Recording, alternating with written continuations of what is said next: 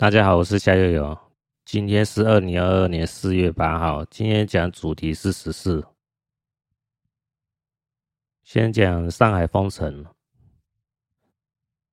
呃，上海是从三月二十八号实施半封城哦，预定在四月五号解封，但是并没有如预期那样解封哦。现在是说要核酸检验工作结束前是不会解封的哦，就是还是持续实施所谓的封控管理哦。那有些人是讲是说，哎，上海国际这种话那么的都市哦，还会封城到这种地步是蛮夸张的哦，而且。上海人口好像有两千多万人哦，影响范围其实跟台湾也算是蛮相似的哈。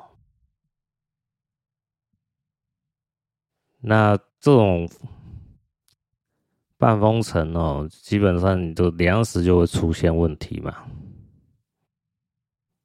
那就是肚子饿不饿的问题了。我之前有讲到嘛，学命理最好的地方是在中国嘛，但是有一定的风险嘛，尤其是在新冠病毒爆发以后，呃，我是不建议大家去中国嘛。那有多少人听得进去，我就不知道哦。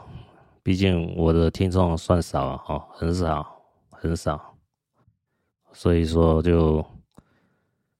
那时候我就警告了嘛，嗯，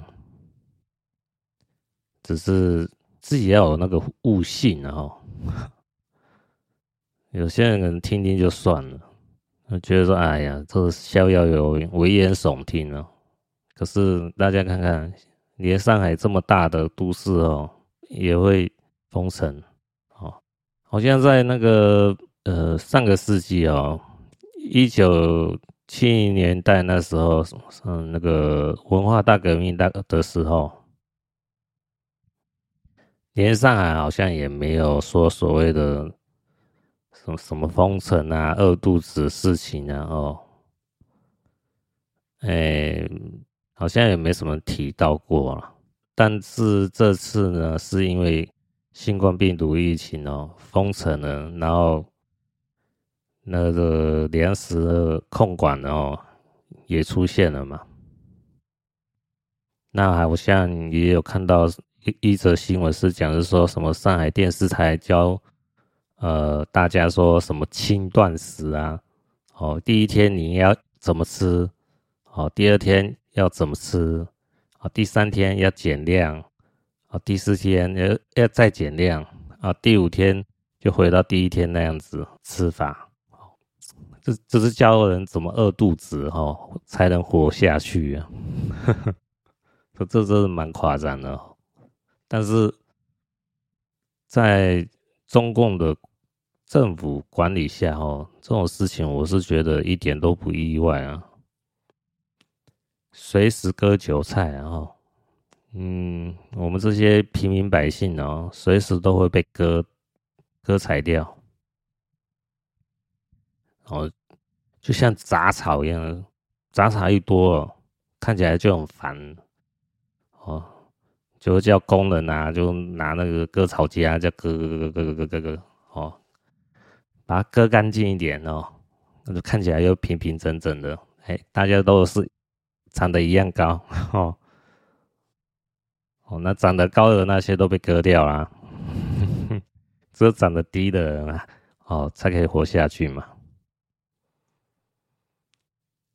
那据路的说法是说，这个是，呃，习近平这个派系呢，跟上海帮哦在互斗哦。上海帮就是江派哦，就是江泽民的派系啊，就是习近平跟上海帮的互斗哦，就在上海这个地方哦，争取主控权哦，可能就是因为是说俄乌战争哦，这个一爆发。然后，习近平嘛，跟在二月四号跟普京签下秘密军事同盟嘛。那俄罗斯受到了经济制裁，据路的说法，嗯，那中共资助俄罗斯的证据呢，也被美国陆续收集嘛。那在不远的未来，中共也会受到。所谓的制裁哦，所以这方面来讲，会造成是说中共党内的高层呢，对习近平不满哦，因为习近平会让整个中共高层哦都会受到波及啊哦，因为这些中共高官嘛，都会在海外自产嘛。哦，就是就是假设哪一天中共混不下去了，哦，就赶快跑到海外嘛，就是美国啊、英国啊、欧洲啊，哦，这个就是狡兔有三窟嘛，你有一个地方还可以躲嘛。那习近平呢，就把这些后路都砍掉了。那你习近平呢，资助俄罗斯，然后受到所谓的。欧美、哦，澳洲，全世界可能都会陆续的去制裁中共。那上海高层在海外的资产基本上也会被没收嘛，那就累积出哦，中共高层对习近平的不满嘛。那江泽民这派系是在上海这个地方为主嘛，那也对习近平感到不满嘛。就不会那么听话了。习近平呢，就想办法收拾上海帮嘛，好那就是想要控管上海嘛。如果你了解是说中共哦这种党内的斗争哦，互斗哦，你就不会是说想要去中国？为什么？你就不知道你你哪一天运气很衰，刚好所在的城市呢？就是互斗的区域嘛，那个区域搞不好就说不说不定哦，某个时间点就说啊，疫情爆发，封城管理，你要是没有准备好粮食充足的话，那你就要饿肚子啊，哦，然后可能每天或是每几天就被人家戳鼻子。会不会哪一天，他们中共说要验得更精准，啊，就戳你屁股，戳屁股啊，刚刚好。哎，这这个真的是哦，我也是觉得何苦来哉哦。当然，有些人哦去。中国哈经商哦，是觉得说，哎，有利润哈，或者是说呃薪资呢比台湾高了，所以才要去当呃台商或者是干部嘛。但是现在这种局势的不稳定哈，还有疫情时代的来临哦。你就不能用以往的那种赚钱心态哈，还是照样去中国大陆，因为你不知道你所面临的风险会有多大啊。所谓呃，君子不立危墙之下嘛，这个一定要是说未雨绸缪嘛。有时候就是看你觉得说钱重要还是命重要嘛。你觉得命重要啊，那当然就是。不要冒这个风险嘛？那你觉得是说钱重要，就继续去赚嘛？赚到你不能赚为止嘛？是不是？这个就是很现实的地方嘛。那还有一个就是三月三十号的时候，路德有提到一一点哦，就是说上海提出成立特别行政自治区。那路的说法呢，就说实际上这个方案呢，就是一个准独立哦。习近平中央批不批都会没办法。然后一个问号，你地方自治的话哦，就有点就是说跟中央唱反调了。然后就变成说，哎，我上海就是一个独立的区域呢，你中央呢也不要管到我这边来，哦，我过我们的，哦，你习近平怎么搞，你就在其他地方搞。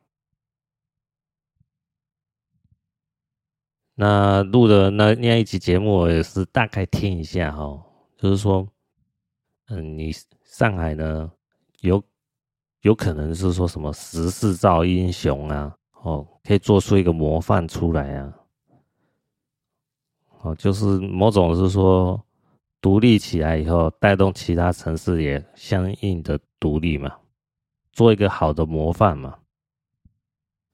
然后跟欧美连接的话，搞不好就让整个中国呢推动出可能是这种民主的浪潮嘛。我我大概听是这样子啦，哈。嗯，我基本上是，我个人是觉得听听就好了。这个听起来很很伟大哦，很美好，但是我是觉得，哎，算了吧。哦，这个就是，我觉得不要抱有太多的幻想哦。不是说他这个路德讲的东西不对啊。只是说有点不大可行啊，哦，不是说有点不大可行啊，我是觉得是说很难行啊，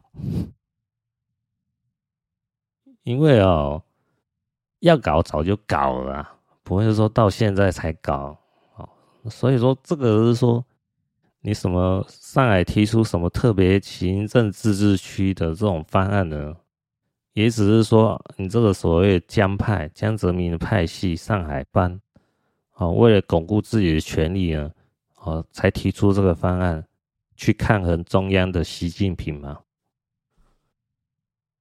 你要搞早就搞了嘛，是不是？你只是说现在只是说自己上海帮江派的权力呢受到了威胁。想要提出这个方案去做制衡习近平的动作嘛？所以，我我是不认为是什么中共高层啊，哦，哪天他就是突然从良啊，哦，从妓女变成是说良妇啊，哦，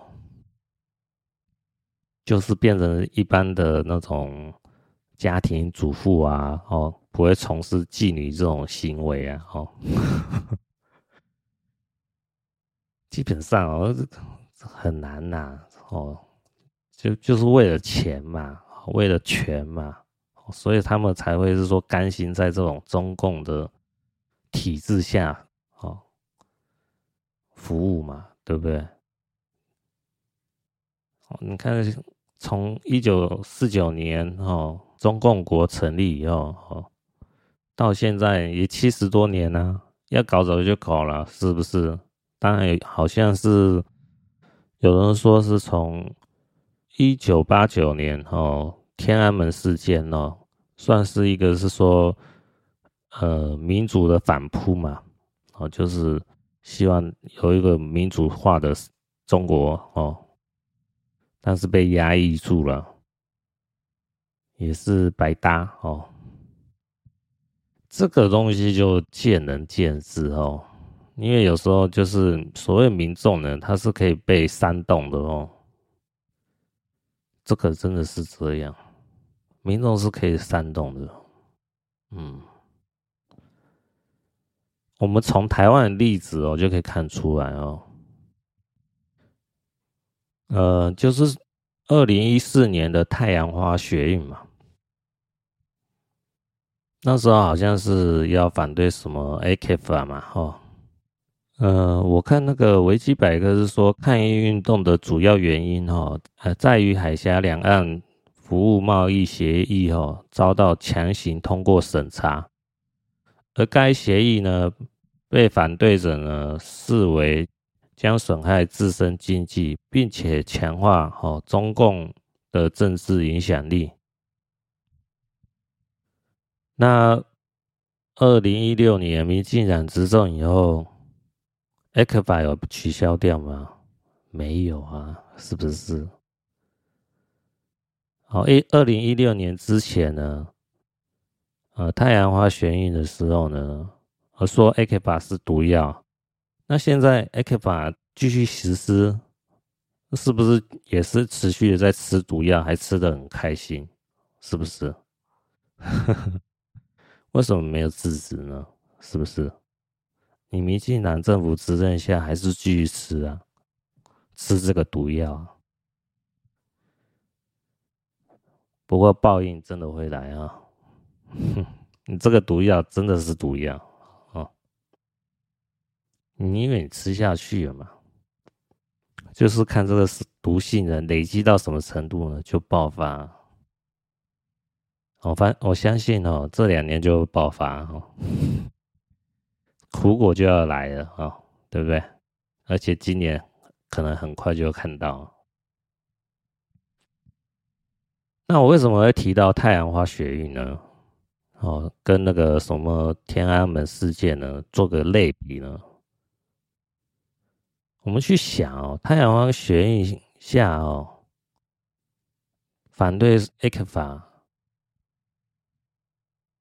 在二零一六年民进党政府执政后，ECFA 有被推翻掉吗？没有，还是一样有 ECFA。那人民呢？对言论自由呢有变好吗？并没有哦，反而政府呢，哦，会因为是说啊，人民发表一些言论呢，哦，可能对呢，哦，这个民进党政府呢听起来不顺眼呢，什么警察啊、检察官啊。就会找民众麻烦嘛，然后说你的言论呢，呃，涉及了什么什么法规呢？哦，哦，就是要请你去跑警局嘛，哦，跑法院嘛，就是让人民呢不方便，哦，民进党口口声声哦要让是说什么人民的言论自由呢？更能发挥表达哦，哦，但事实上呢，哦，民进党政府执政后呢，言论的哦压迫呢，比马英九政府哦的执政下呢还更压迫。这个跟那个共产党哦有什么两样呢？我认为并没有什么两样哦，只是因为是民主化的绿色共产党而已哦。这这个就是那么残酷哦，所以说，你看我为什么我有时候讲话哦都有点卡卡，有时候对对这个民进党政府啊讲的一些内容啊，有时候比较卡哦，就是因为我也不想惹上这些麻烦。不过如果真的要找我麻烦，那就来呀，对不对？哦。但是我能避免麻烦呢，就尽量避免麻烦哦。所以我是觉得哦，所有民进党政府执政下呢，跟在中国的那个共产党呢是很相似的。天安门事件的学语呢，跟太阳花学语呢，其实是很相似的哦，只是一个是说。天安门事件呢是失败了哦。如果天安门事件呢成功的话呢，我认为呢还是有可能像所谓的太阳花学运一样哦，上去一个更压迫的政权，美其名是民主啦，实际上呢可能还是有会有更多的限制哦。只是说，呃，你上去的这些人呢，目的就是把哦过往的既得利益者呢踢掉，那上去的这些人变成既得利益者呢，持续的压迫人民。哦，这比较符合是说共产党体制下的人呐、啊。嗯，讲一个跟命理有相关的哦。在上海封城这件事情下哦，我看到一则新闻哦，台湾的哦，妹子在上海封城十一天曝惨况，一天只能吃一餐，住户无法开火，被迫生吃。哦，这是苹果日报的新闻哦，这里面内容就是讲述哦，上海封城的惨况哦，就是东西呢。吃的少哦，粮食受控制嘛。但是我就是看到其中一句话哦，还觉得蛮有意思哦，跟命理有相关性哦。在这则新闻里面就讲到哦，现在对上海人而言哦，有粮食才是真正的富有人哦，就是。你有粮食呢，才算是有钱人呢、没有粮食的人，你就是，就是一般老百姓哦，随时都有可能被饿肚子，甚至饿死都有可能嘛。为什么要讲这件事呢？有粮食才是有钱人哦。呃，我在二零一七年呢，我就把福禄呢跟粮食呢挂上钩。什么是福禄呢？哦，就是那个福气的福哦，官禄的禄啊。福禄呢，跟粮食呢是有相关性的哦。因为我看到有网友呢说，福禄呢跟粮食没有关系吧？如果你说福禄呢跟粮食有关系，我还真的是没什么听过呢。那我就又专门写一篇文章哦，教教这位网友。好，我说真的啊，哦，不要太自以为是啊，要觉得哎呦，我没有看过这件事情哦，就代表是说没有这件事情，那真的是把自己哦看太高。哦，那被人家说穿了，你会我会觉得说，哎，都真的是哦，要好好学习哦，好不好？我讲我讲给大家听哦，我怎么去解释哦？呃，这个是在维基百科哦，大家可以搜寻俸禄哦。呃，他维基百科里面讲到哦，战国时期呢。世卿世禄制度哈，逐渐的瓦解哈，开始盛行定量俸禄哈，并以谷物担哈为单位计量哈，担就是像石头的石啊，哈，但是它是发音叫担哈，担呢是古时呃计算容量的单位哈。一旦呢等于十斗哦，就是计算重量的单位啊哈。呃，我再继续讲哦。早年呢，因为货币制度混乱哦，不盛行哦，外加哦，古代常有天灾旱作等欠收情形发生哦，所以粮食呢弥足珍贵呢。故存以农作物当作薪水的做法，风行非常长久的时间。就是你的薪资呢，就用粮食来换算了。那在维基百科哦，搜寻中国俸禄制度时哦，呃，有一位御史哦。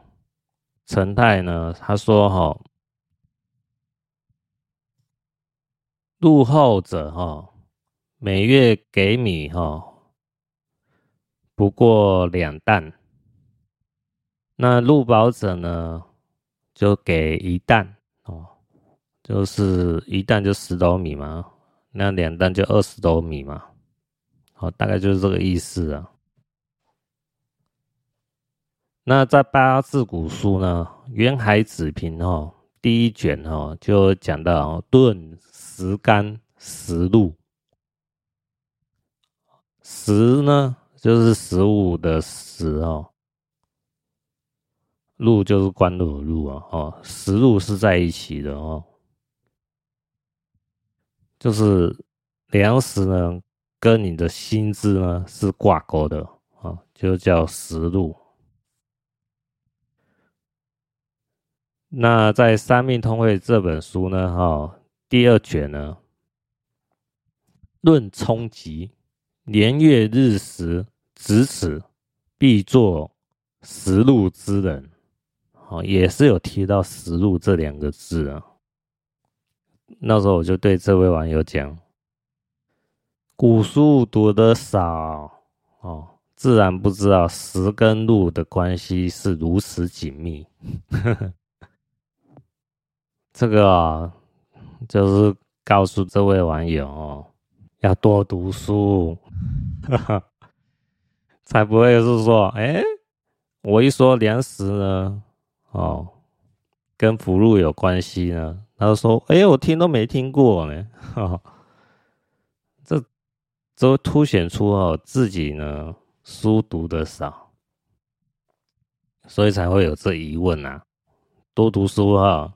多下点苦功夫哦，哈，才不会讲出哦，哎，这种问题哦，这个就是哦，学命的东西啊，真的是你要有一定的国学的知识哦，要下过一定的功夫啦。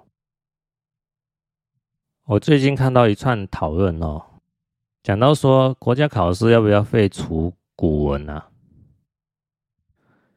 因为有民进党立委说，年轻人不应该把青春浪费在古文上面，这讲的有没有道理呢？嗯，我是觉得呢，在平常生活当中呢，你感觉不到古文的重要性，但是呢，你读古文呢，它可以累积你。某种程度的智慧啊、哦，如果你是说你要觉得说，哎，我平常对话一定是不会讲到古文嘛，哦，我现在讲的话也是属于白话文嘛，那有些人就觉得说，干嘛要读古文，对不对？可是如果你不去读古文的话，你就会发现有些东西呢，你就是不知道。哦，就像我刚才讲的那个什么实录嘛。哦，食物跟官禄是连在一起的，这个你知道吗？如果你没读古文的话，没有去读古书的话，你怎么知道？你就是不知道，对不对？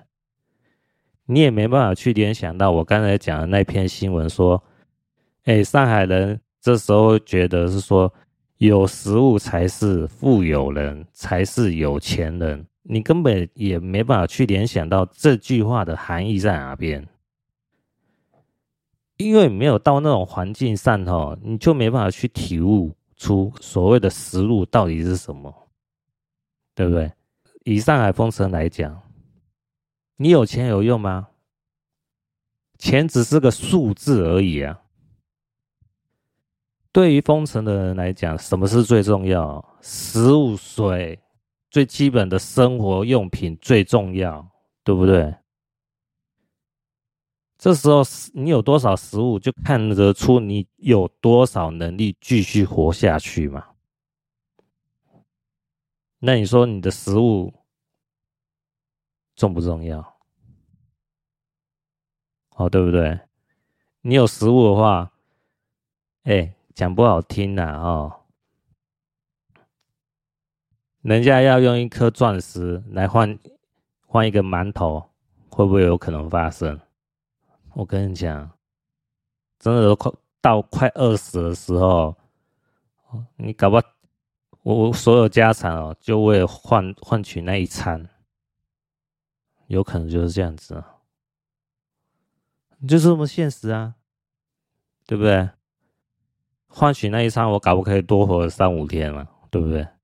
啊，如果我不换取那一餐，哦，不把所有的钱换取那一餐，那我就饿死啊。那我饿死了，我留那些，我留下那些金银珠宝有用吗？我跟你讲，有屁用啊，对不对？又不能烧烧给我用，对不对？是不是？有点脑子人就知道，哎，在封城那一段时间内，哦，食物是最重要的。那食跟路呢，是挂上钩的哦。这是你要读古文。读古书，你才知道嘛，对不对？符合现在时事发展哦，你才知道哦，原来这是有相关性的哦。哦，食禄这两个字呢，凑在一起呢，不是随便乱讲的，是不是？那你说，哎，年轻人不要把时间浪费在古文上面，这样讲有没有道理？某方面来讲有道理哦，就是说我们平常说话也不会讲到古文嘛，对不对？但是呢，如果你因此而轻看古文的话，我是认为哦，会有很大问题啊。呃，我为什么会这么讲呢？因为阅读古文哦，它可以增加你的阅读能力。可能有人就会觉得说，提升阅读古文的能力能干嘛？是不是？如果你只是以这么片面的想法去看的话，我说真的，你的想法太肤浅了。我为什么这么讲？阅读能力的提升呢，它是让你去了解这个世界上所发生的事物，去辨别所谓的真。还是假，你就能去识破哦，别人讲话是真的还是假的，你才不会因此而受骗呢。讲白了就是这样。哦，有要不然有些人讲的哦头头是道，实际上都是用谎话去包装的嘛。你没有一定程度的阅读能力呢，去累积出来呢。别人讲什么你就听进去啊，然后你就被骗了，有没有可能发生？这个让我想到一个叫最近好像蛮流行的哈，叫 NFT 哈，非同质化代币哦。有人去描述什么叫做 NFT 哈，那就是呃，我觉得蛮贴切的。有人跟你买呢，就是 NFT；没人跟你买呢，就是 JPG。这所谓 NFT，我就认为就是一个炒作的哦。这个跟以前那个盘式骗局也蛮像的哦。我只是大概有了解一下啊，就是说呃，有一个图档哦，然后这个图档呢，呃。有各式各样的，然后大家呢，看你要不要去买这个图档哦。这图档可能呢，价值好几十万台币以上哦，或是便宜一点呢，就是好几万哦台币啊。呃，我觉得买 NFT 的人哦，利欲熏心呐，哦，利欲熏心。你看不清真相，好，我是这么觉得啦。当然有人觉得说，哎、欸，哎，我 NFT 赚很多钱啊，你你有本事你去赚那个钱呢？我不敢去赚这个钱哦。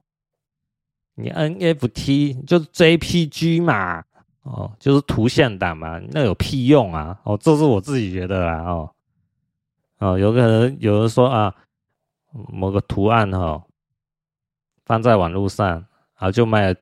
几十万，或是上百万台币，或是上千万台币，你叫我花那个钱，我真的有钱叫我去花这个钱哦。你叫我花吗？我不可能会花哦。讲白了就是这样子哦。我假设是亿万富翁的话，你叫我去买一个图档啊，就这样子，要花上百万、上千万台币，我我不可能花。为什么？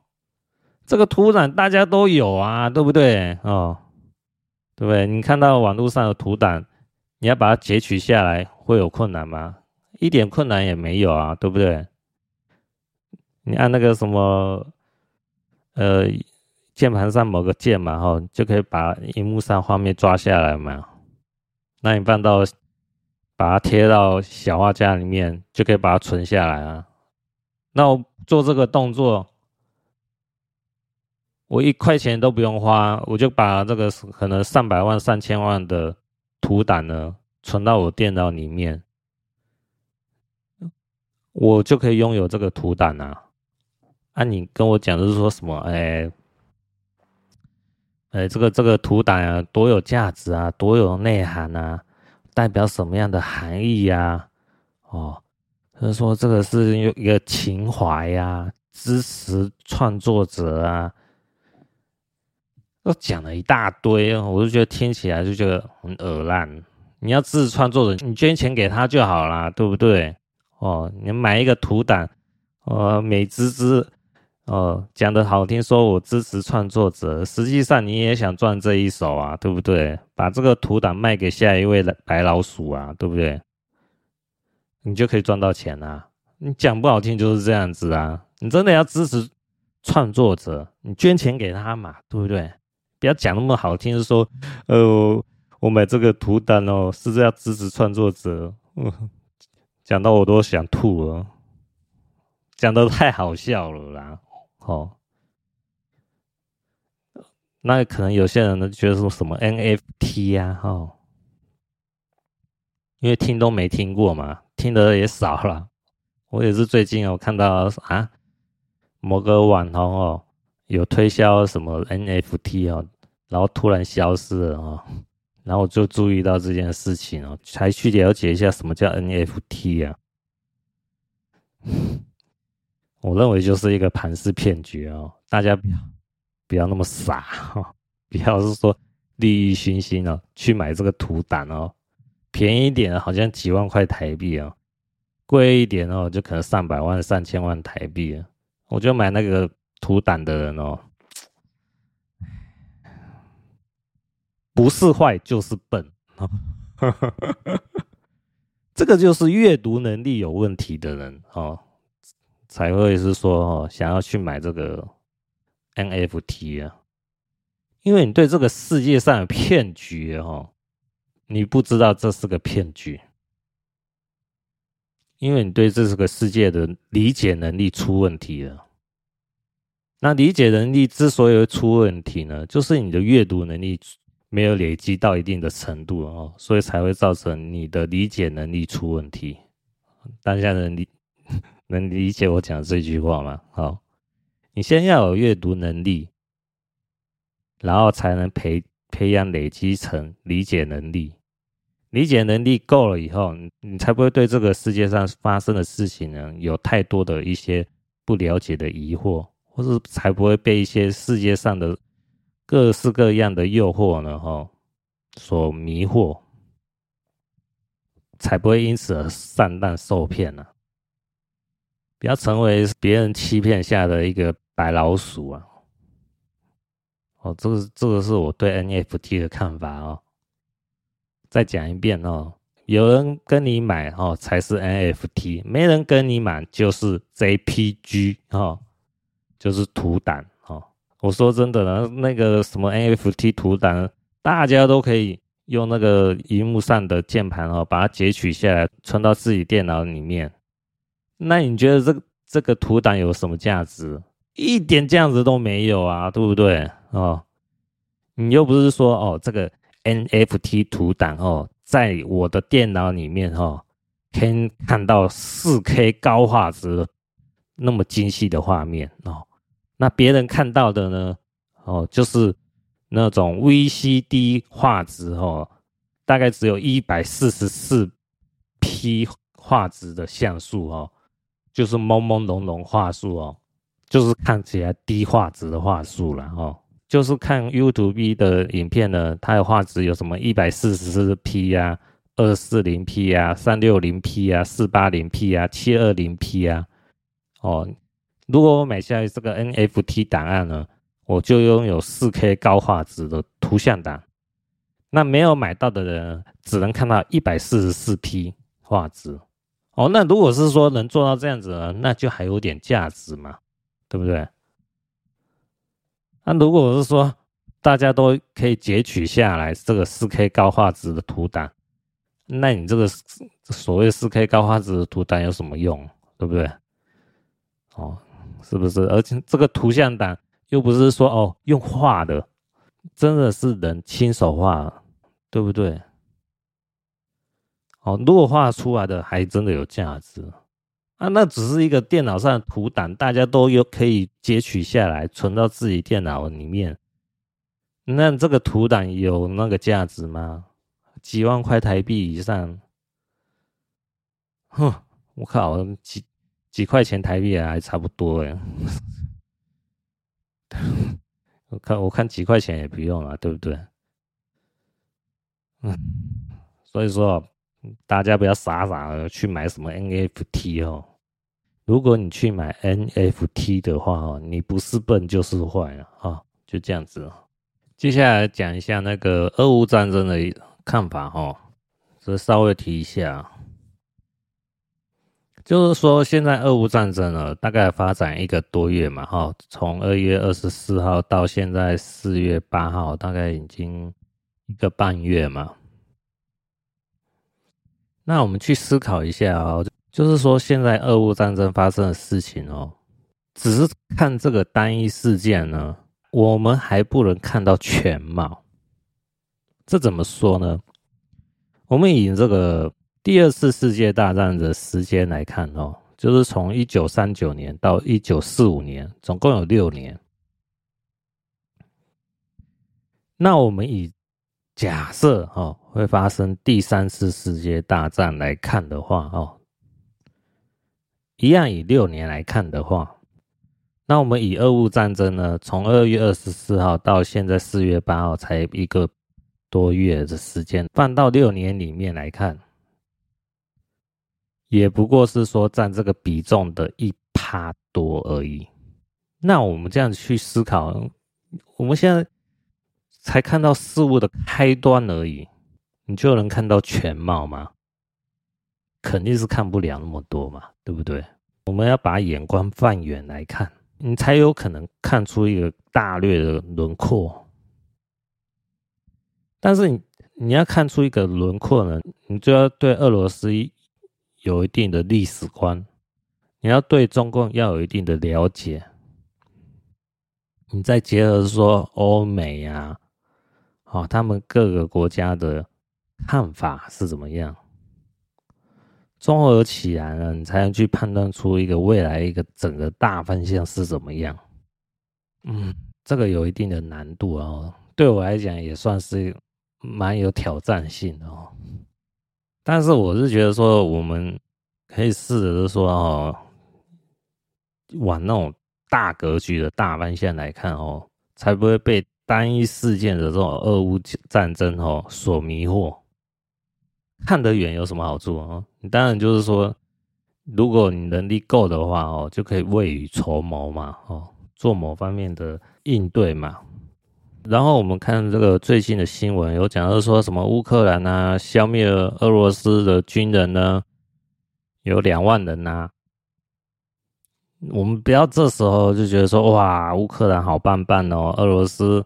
那么逊哦，我们不要看到这样的新闻就认为俄罗斯就很弱哦，你这样会误判情势啊。为什么我这么讲呢？我们去看历史哦，第二次世界大战呢，俄罗斯的兵力呢，五百万的军人呢，成长到一千两百万兵力，那大家就可以知道啊，俄罗斯的兵力呢是非常多的。我们就不要以一千两百万这高标来看，我们就以五百万来看，我们就以最低的兵力来看，五百万来看。俄俄乌战争呢？乌克兰消灭俄罗斯的兵力呢？两万人。这两万人占五百万的比例来讲呢，还不到百分之一。那大家知道这个差距有多大吗？哦，现在乌克兰呢反击俄罗斯啊，俄罗斯真的是。不痛不痒啊，所以我们以这种角度来看的话，你就知道俄罗斯是老神在在啊哈。他做的事情，他是可以用很长的布局来看现在俄乌战争的情况的发展了。这样子大家能理解我要所讲的话吗？不要小看俄罗斯哦。只要是说俄罗斯跟中共还没有反目哦，互相打来打去之前哦，不要小看俄罗斯哦，这是我们要值得注意的一点。好，再来讲一下哦，就是说呃，昨天呢就有看到新闻哦，就是说美国众议院议长哦，南希佩洛西呢。预计四月十号要返台哦。嗯，就路的说法呢，如果南希佩洛西哈，美国众议院议长哦来台湾哦，这是一件大事哦。这意味着什么？这意味着哈，中美三个联合公报哦要被废除哦。这三个联合公报呢是。上海公报哦，中美建交公报哦，八一七公报哦。简单来讲，这个就是美国呢哦，在上个世纪呢，为了拉拢中共呢，去制衡苏联的啊所发展的外交政策了哈。那如果这三个联合公报呢，就某种程度来讲，废除的话，哦，那就代表是说中美哦，就是中共啦，跟美国呢，哦，就彻底分手哦，绝交啦哦，它是代表这个意思啊哦。那往后的发展呢，就可以预见是一个不会会那么平稳的未来哦。这个是一个是说一个警讯啊哦，然后路德呢在节目当中有讲到呢，中共为了阻止呢佩洛西反弹呢，会做出一些动作了，哦，可能放一些黑材料哦，就是说佩洛西的黑材料，那就会丢出来。哦，让佩洛西因为这个丑闻呢，而无法来台湾。但事实上发生了什么事呢？没想到，我今天要讲这 Podcast，我去上网查一下哦。呃，有个新闻是这么讲的哦，这个是看到自由亚洲电台的哦，讲到哈。美国议长哦，佩洛西确诊新冠哦，呃，料将推迟二十五年来首次访台。我觉得是中共发动的攻击哦。啊，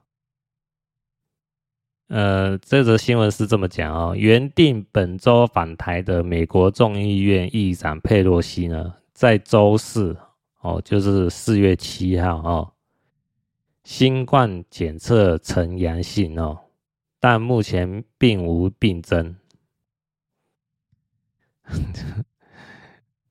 我认为呢，哦，这是中共发动的攻击啊！我不丢你黑材料，但是我让你中标。